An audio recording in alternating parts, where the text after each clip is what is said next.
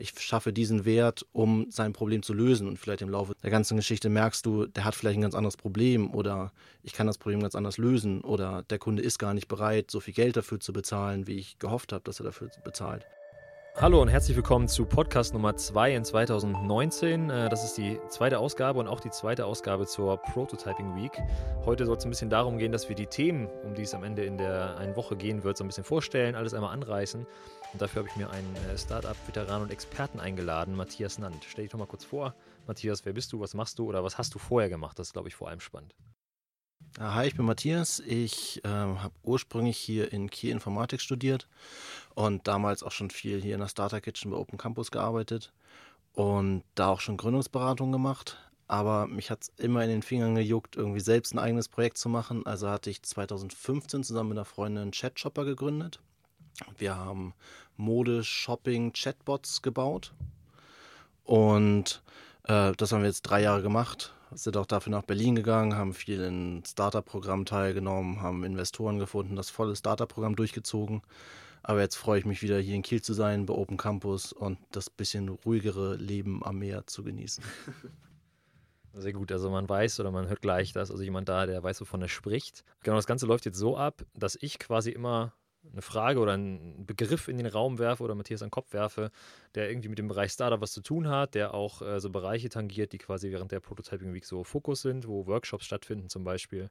Und er skizziert einmal, was ist das? Und danach so ein bisschen, was genau lernt man jetzt da äh, in dem Bereich vielleicht bei der Prototyping Week? Genau, das ist quasi das Prinzip, nach dem wir vorgehen. Und ich würde sagen, wir fangen einfach äh, direkt mal an. Und der erste Begriff, den ich quasi äh, mitgebracht habe oder mir überlegt habe, ist Lean Startup. Was ist das denn? Lean Startup, ich weiß gar nicht, wann, wann der Begriff aufgekommen ist. Es war ein Buch damals von Eric Rees geschrieben, wo auch er so ein bisschen den neuen Ansatz erzählt hat, wie eigentlich, wieso Startups eigentlich so gut sind in dem, was sie machen. Also wieso sie plötzlich schneller, besser, toller sein können als große bestehende Unternehmen und was Lean Startup eigentlich ausmacht, ist so ein iterativer Ansatz, dass du nicht irgendwie erst groß deinen Businessplan schreibst und alles quasi an deinem Schreibtisch machst und dann sagst, so, jetzt starte ich mein Startup nach zwei Jahren Vorbereitungszeit und äh, jetzt geht's los, sondern dass du halt sofort anfängst, irgendwie Kunden zu finden, zu gucken, ob deine Idee, ob das die Kunden interessiert, von den Kunden lernst, dann quasi deine Idee verbesserst und so immer weitermachst und wirklich so einen iterativen Ansatz hast und davon ausgehst, dass das, was du am Anfang glaubst, was eigentlich das ist, was du als Startup machen willst, gar nicht das ist, was der Kunde eigentlich braucht. Und so ähm, eigentlich viel schneller, viel besser das Startup baust, was dann wirklich besser ist als das bestehende Unternehmen, weil es eben die Kundenbedürfnisse besser äh, abfängt. Okay, es klingt so ein bisschen nach Learning by Doing. Würdest du sagen, dass es äh, Lean Startup dann etwas ist, was man wirklich nur so ganz am Anfang machen kann? Oder zieht sich das durch? Ist das vielleicht auch was, was man später noch bestehende Unternehmen weiter so als Mindset mitführen sollte? Oder ist es eher so, eine, mal, so, ein, so ein Modell ganz für den Anfang? Nee, ist auf jeden Fall was, was du dauerhaft machen solltest, weil eigentlich sind, sind so ein paar Ideen, dass du halt auch dich selber ein bisschen zurücknimmst und selber guckst, okay, das, was du denkst, dass es vielleicht gar nicht so das ist, was, was der Kunde eigentlich haben möchte. Und dass deswegen, selbst wenn du ein großes Unternehmen ist, ich meine, die, die Nutzer, äh, für die du das baust, die entwickeln sich auch irgendwie weiter. Und insofern ist es halt wirklich auch was, wo, was auch große Unternehmen lernen könnten oder auch wenn du halt später wächst, was du dann immer noch im Kopf behalten solltest. Aber das geht meistens, am Anfang lernst du eine Methode und irgendwann weißt du gar nicht mehr, dass du die Methode anwendest, sondern du hast es irgendwie im Blut.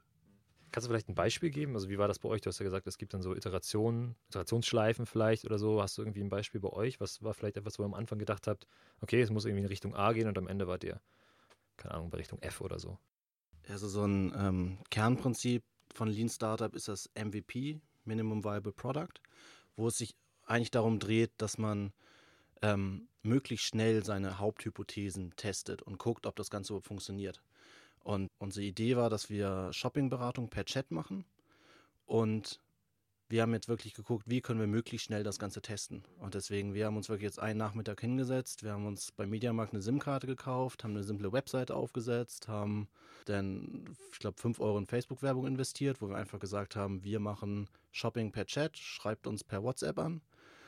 Und haben einfach geguckt, ob uns jemand anschreibt. Und das war halt so unsere unsere Kernhypothese, die wir irgendwie überprüfen wollen würden. Was kam da so zurück? Es, also ich habe ich hab ernsthaft nicht dran geglaubt, dass das Ganze funktioniert. Und es haben uns halt wirklich Leute angeschrieben. Fünf, sechs Leute haben uns angeschrieben, haben halt gesagt, ja, dass sie irgendwie einen Laptop suchen oder ein Kleid oder eine Jacke. Ähm, und das Coole war, dann hatten wir sie plötzlich im Chat und wir konnten mit den Leuten reden und wir konnten irgendwie gucken, was, was wollen die von uns. Und so haben wir dann irgendwann halt gelernt, okay, irgendwie Technikprodukte sind irgendwie zu beratungsintensiv, wir sollten eher auf Mode gehen, das war einfacher zu bewerben. Und so haben wir uns einfach ein Stück für Stück weiterentwickelt. Sehr cool, das klingt äh, auf jeden Fall sehr spannend und auch irgendwie, ja, irgendwie inspirierend, dass man halt mit wenig am Anfang schon starten kann und sich nicht überlegen muss, okay, keine Ahnung, wie kann das irgendwann mal funktionieren, wenn ich groß bin? Oder ich brauche erst das und das und das und dann geht's los und dann versuchen wirklich alles runterzubrechen und, und äh, quasi direkt zu starten. Okay, jetzt schlagen wir mal den Bogen dann äh, zur Prototyping Week. Was wäre denn jetzt aus deiner Sicht oder was wäre vielleicht ein, ein Bereich, ähm, wo man Lean Startup oder MVP oder ähnliches während dieser Woche kennenlernt? Es ist einmal dieses MVP, von dem ich schon geredet hatte. Und da sollte halt wirklich innerhalb der Prototyping Week schon das Ziel sein, so ein kleines MVP, so ein Mini-Produkt zu haben, was man quasi an Mann bringen kann und dass man dann wahrscheinlich auch schon während der Prototyping Week einfach mal guckt, auf der Straße oder online, wo findet man überhaupt die Leute, die das nutzen würden, die damit Geld verdienen und so ist eigentlich schon das Ziel, dass man innerhalb dieser Prototyping Week eigentlich schon von der Idee übers kleine Konzept schon eigentlich zu seinem fertigen MVP und fast schon Startup am Ende der Woche kommt. Ja, Wahnsinn, das klingt auf jeden Fall schon nach, äh, auch nach einer steilen Lernkurve, die man dann quasi durchläuft. Ähm, jetzt der nächste Begriff, den ich mitgebracht habe, führt so ein bisschen weiter, und zwar das Business Model oder Business Modeling. Was genau verbirgt sich denn dahinter? Fast schon eine gute Frage, weil ich überlege gerade selber, weil Business Modeling wird so ein bisschen ähm, ähm, in zwei Sachen benutzt. Also einerseits ist natürlich irgendwie das reine Geschäftsmodell wo es oftmals damit verbunden wird, ähm, wie man überhaupt Geld verdient. Aber da gehört halt immer sehr viel mehr dazu. Also es ist eigentlich, wenn man sich quasi einen ganzen Businessplan vorstellt, ist es eigentlich so das Konzept, was dahinter steht. Also wer sind meine Kunden? Welche Leute brauche ich dafür, um das Ganze umzusetzen? Wie, wie verdiene ich Geld? Welche Ausgaben habe ich denn überhaupt? Was ist eigentlich mein Produkt, was ich habe? Was ist der Wert, den das, ja, den das vermittelt an den Kunden? Und dass man da einfach das mit der Zeit entwickelt, dass man halt rausfindet, welchen, welchen Wert, also welches Problem möchte man lösen, welchen Wert gibt man dem Kunden, kann man das alleine machen, braucht man Leute dafür, wie verdiene ich damit Geld, reicht das wirklich dafür, dass es meine Ausgaben deckt und einfach diesen, diesen Prozess quasi durchlebt. Okay, also damit kommt man dem Ganzen natürlich schon mal äh, deutlich näher. Ich glaube, Business Model ist ja immer so ein schillernder Begriff. Man weiß nicht so richtig, was genau verbirgt sich dahinter, aber du hast ja ganz gut aufgezeigt, was so die einzelnen, einzelnen Stationen sind oder einzelnen Elemente des Ganzen. Während der Prototyping Week, was genau kommt denn da jetzt auf den Teilnehmer zu, wenn es um den Bereich Business Modeling geht? Das steht nämlich auf jeden Fall einmal so auch in der Beschreibung drin. Was passiert da? Es gibt so ein paar Ansätze, um schön auch ein Business Model zu visualisieren. Wir wollen jetzt natürlich nicht einen ganzen Businessplan schreiben. Ich halte das so oder so, eh Businesspläne heutzutage nicht mehr so für sinnvoll. Aber da reicht die Zeit auch während der Prototyping Week gar nicht für. Es gibt zum Beispiel Business Model Canvas, was einfach ein Blatt Papier ist, auf dem man sich quasi Stück für Stück sein Business Model entwickelt. Also man startet zum Beispiel mit, mit seinem Problem und gucke dann, was ist das Problem des Kunden, was kann ich lösen. Dann überlege ich mir immer Stück für Stück weiter, okay, welche, was muss ich denn überhaupt machen, um dieses Problem zu lösen. Und dann, wie ich ja schon gesagt habe, kann man das alleine machen. Wer bezahlt denn dafür? Also wie kriege ich Geld? Und da haben wir bei der Prototyping Week ganz, ganz gute Tools und auch Mentoren, ähm, die sich da wirklich auskennen und die einen halt wirklich dabei unterstützen, das wirklich strukturiert und gut einmal zu durchdenken und natürlich auch zu hinterfragen und zu verbessern.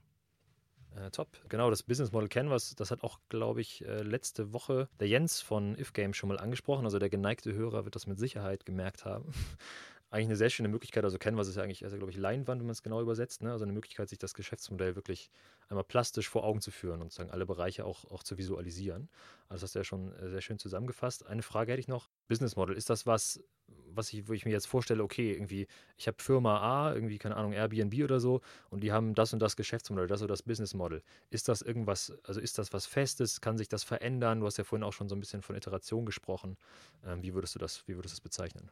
Es wird sich auf jeden Fall verändern oder sollte sich auch verändern. Das heißt, es ist, halt, es ist eigentlich eine, eine abstrakte Abbildung eines ganzen Unternehmens. Und wenn du eben diesen Lean Startup-Ansatz auch folgst und ein bisschen iterativ und kundenorientiert rangehst, dann merkst du eben, dass auch vieles, was du an deinem Business Model am Anfang, was du da aufschreibst, das ist halt irgendwas, was, was du denkst, also du denkst, dass es so ist, aber du weißt es nicht. Zum Beispiel, du sagst, denkst halt, ein Kunde hat das Problem und ich schaffe diesen Wert, um sein Problem zu lösen. Und vielleicht im Laufe der ganzen Geschichte merkst du, der hat vielleicht ein ganz anderes Problem oder ich kann das Problem ganz anders lösen oder der Kunde ist gar nicht bereit, so viel Geld dafür zu bezahlen, wie ich gehofft habe, dass er dafür bezahlt.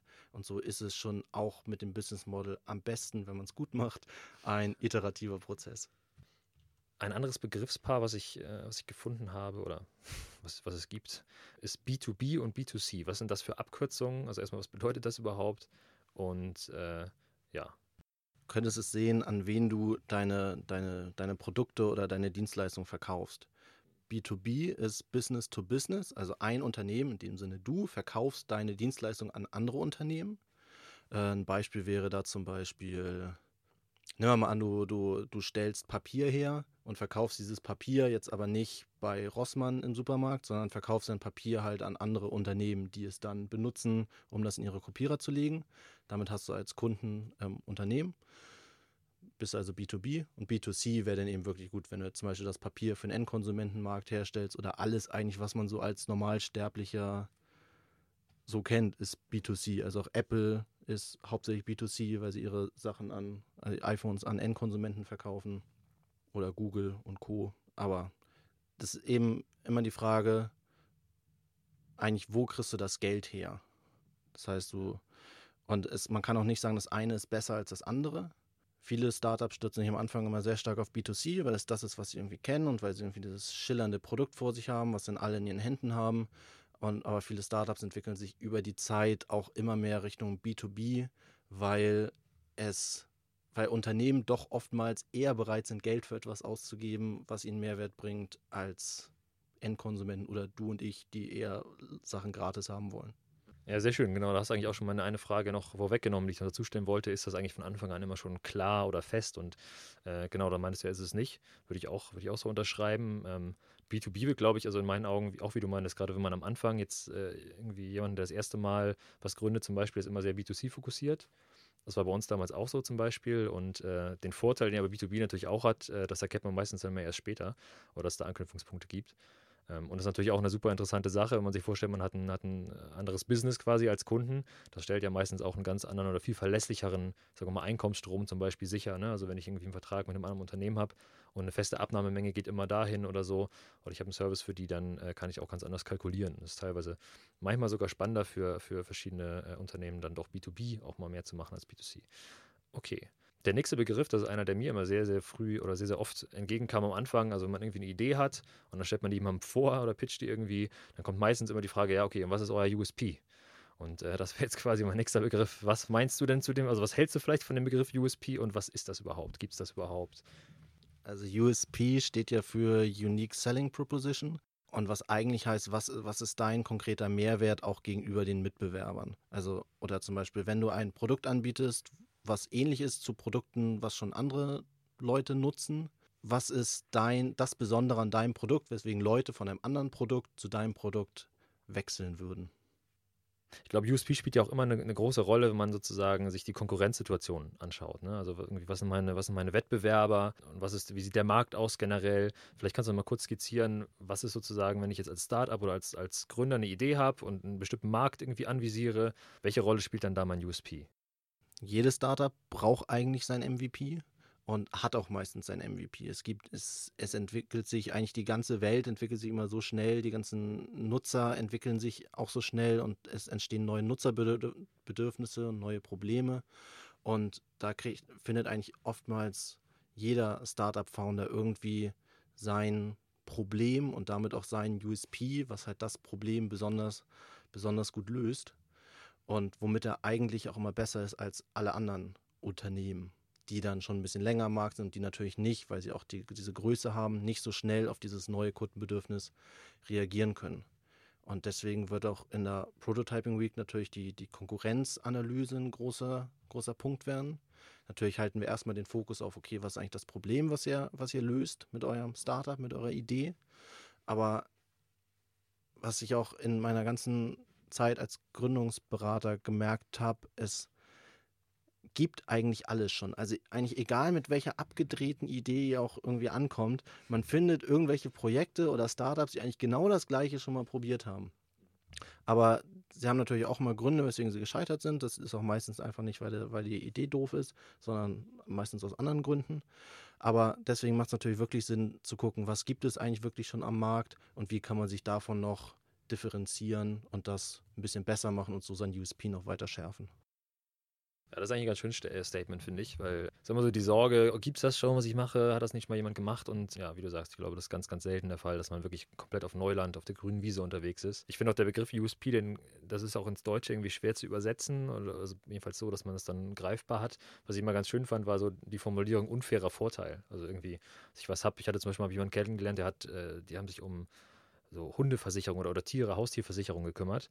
Und er meinte, mein unfairer Vorteil war einfach, dass meine Eltern ähm, beide Tierärzte waren. Das heißt, ich hatte super Einblick in die Branche irgendwie. Ich konnte bei jedem Investor sagen, ja, und ich habe die optimalen Kontakte zu allem und äh, das war quasi der unfaire Vorteil. Der wird wahrscheinlich später, wenn das Ganze dann groß wird und man irgendwie mit einer großen anderen Versicherungsagentur konkurriert oder keine Ahnung, dann spielt das nicht mehr so die Rolle.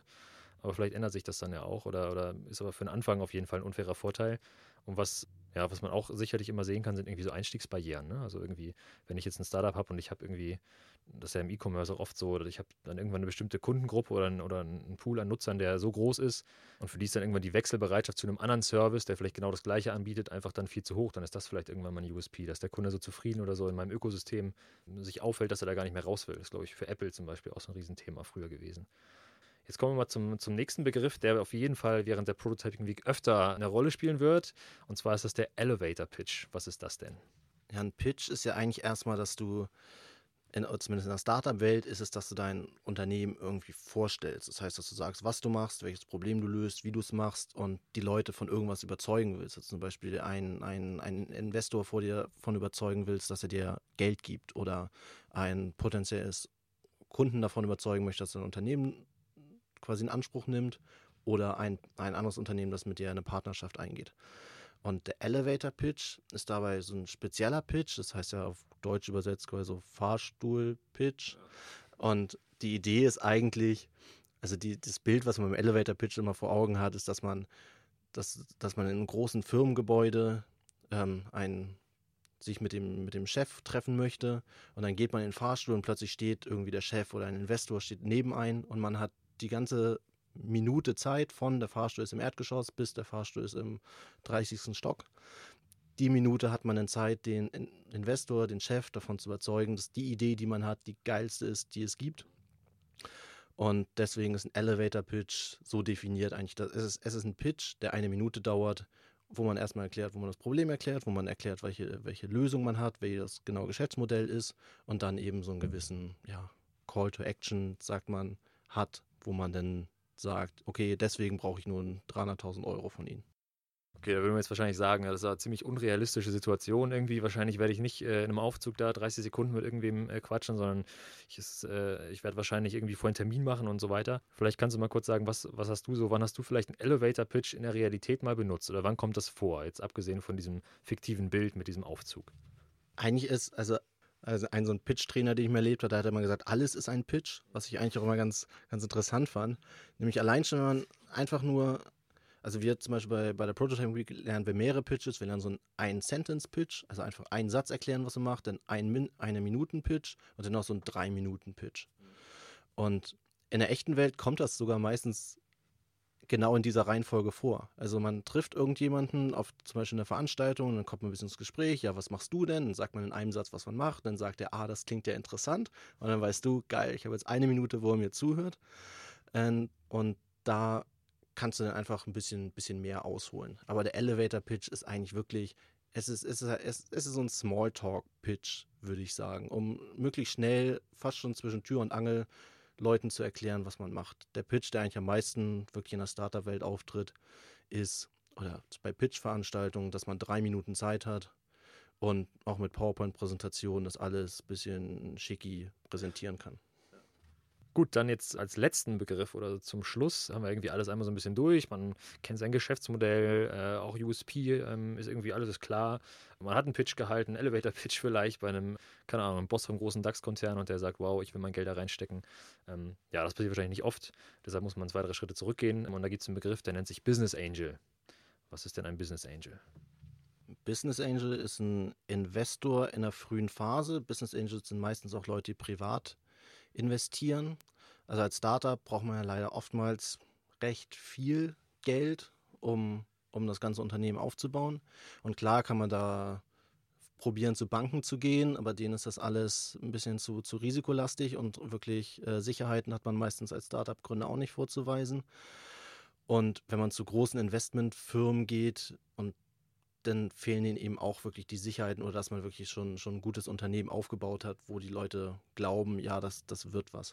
Und deswegen ist ein Business Angel, sind dann meistens Privatpersonen, auch schon die im Startup-Umfeld unterwegs sind, die dann, sage ich mal, 50 bis 500.000 Euro in euer Unternehmen stecken und euch im Idealfall halt auch noch ein bisschen mehr geben als nur das Geld. Das heißt, deswegen heißt es ja auch Business Angel, weil sie auch so ein bisschen über euch wachen. Das sind meistens Leute mit Erfahrung, die das Ganze schon mal durchgemacht haben oder die bestimmte Branchenkontakte haben und die euch da auch immer noch in dieser frühen Phase immer noch helfen, euer Startup besser aufzubauen. War das für euch eigentlich auch äh, relevant? Hattet irgendwie Business Angel mit drin am Anfang oder so? Ja, wir hatten, wir hatten recht früh unsere, unsere ersten Business Angel gefunden. Das waren auch äh, drei Privatpersonen, die vorher oder die vor 10, 20 Jahren mal ein Unternehmen aufgebaut haben, was, was sie am Ende sehr erfolgreich verkauft haben und deswegen ein bisschen Geld auf der hohen Kante hatten. Und dann haben wir Stück für Stück weitere Business Angel dazugeholt, als wir mehr Geld brauchten. Und wir haben dann auch insgesamt knapp 400.000 Euro äh, von Business Angels eingesammelt. Wenn wir jetzt nochmal auf die Prototyping Week gucken, Finanzierung ist natürlich auch da ein Thema. Business Angels wird auf jeden Fall auch, äh, sagen wir mal, ein Themenblock sein, über den gesprochen wird.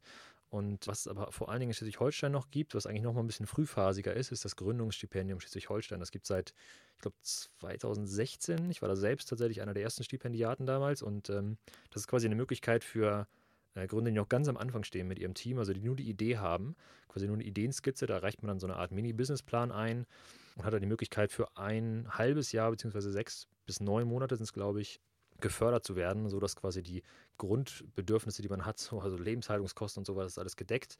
Äh, das sind dann äh, im Schnitt so 1600 Euro, die man pro Person bekommt für ein halbes Jahr oder noch ein bisschen länger. Man kann auch verlängern. Und während der Zeit wird man eben gefördert und es ist eine Möglichkeit eben für sehr frühe, in einer sehr frühen Phase schon mal sich komplett halt darauf zu fokussieren, auf seine Idee, auf sein Produkt und nicht abhängig davon zu sein, irgendwie nebenbei noch zu jobben oder so. Und das kann eben quasi die Vorbereitung dann auch sein, um vielleicht an Business Angel ranzutreten oder andere äh, Finanzierungsinstitute. Okay, dann natürlich noch zum Schluss die Frage: Prototyping Week findet statt vom 25. Februar bis 1. März. Den Termin solltet ihr euch natürlich merken, meldet euch auch gerne an. Matthias, sieht man dich denn auch dort? Ja, ich bin jetzt äh, diesen oder seit diesem Monat wieder bei, ja, wieder in Kiel, wieder bei Open Campus und Starter Kitchen aktiv. Und ich werde wahrscheinlich so die ganze Woche auch als Mentor dabei sein, die Teams unterstützen, denn besonders Teams in der frühen Phase unterstützen, bringt mir immer Spaß, gibt neue Inspirationen, immer auch besonders die inspirierenden Leute sind halt immer schön. Und deswegen bin ich auf jeden Fall dabei und ihr könnt mich wie immer alles fragen, was ihr wollt. Großartig. Ich bin mir sicher, da äh, gibt es einige Leute, die jetzt noch bestimmt ein paar Fragen haben und wir haben auch alles nur grob angerissen, angeteasert quasi. Das richtige, den richtigen Inhalt oder wie soll man sagen, den vollen Film, den seht ihr dann äh, vom 25. bis zum 1.3. Und die Anmeldungen, äh, Anmeldedaten packe ich alle nochmal unten in die Beschreibung rein. Meldet euch also fleißig an. Außerdem zu erwähnen, der Infoabend am 31.01. hier in der Starter Kitchen um 16 Uhr. Auch dafür alle Infos nochmal unten in der Beschreibung. Kommt dahin und sagt euren Freunden Bescheid. Und genau, ich glaube, jetzt habe ich genug Werbung gemacht. Dann sage ich vielen Dank, Matthias. Schön, dass du da warst. Gerne, war mir eine Freude. Und wenn es euch gefallen hat, dann hört natürlich auch beim nächsten Mal wieder rein. Und bis dahin sage ich auch ciao und bis dann.